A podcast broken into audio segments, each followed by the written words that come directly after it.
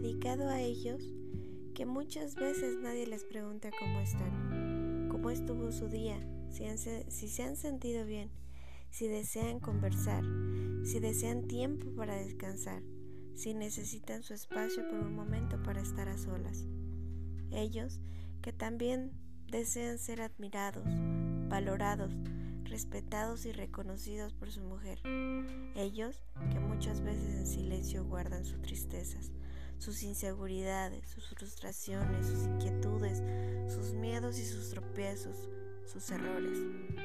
Ellos que van por ahí siendo una máquina de trabajo, simples proveedores que nadie ve el esfuerzo, los sacrificios, el esfuerzo que hacen para dar lo mejor en un hogar.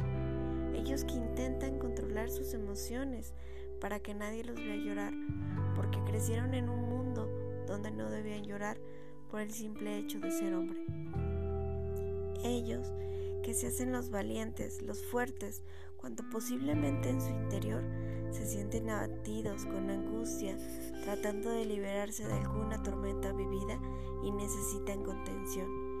Ellos que también han sufrido alguna desilusión, algún engaño, alguna infidelidad que le ha destrozado el corazón.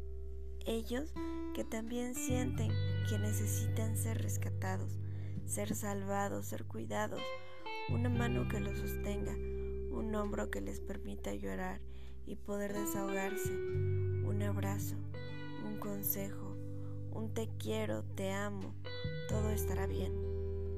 Ellos no solo son imagen de macho recio, que todo lo soluciona, que todo el tiempo debe trabajar. Ellos también son emocionalmente sensibles. Desean ser aceptados, desean expresar sus emociones, desean ser reconocidos, desean ser amados y respetados. También necesitan de demostraciones, de detalles, de ser enamorados, de ser consentidos, de ser mimados.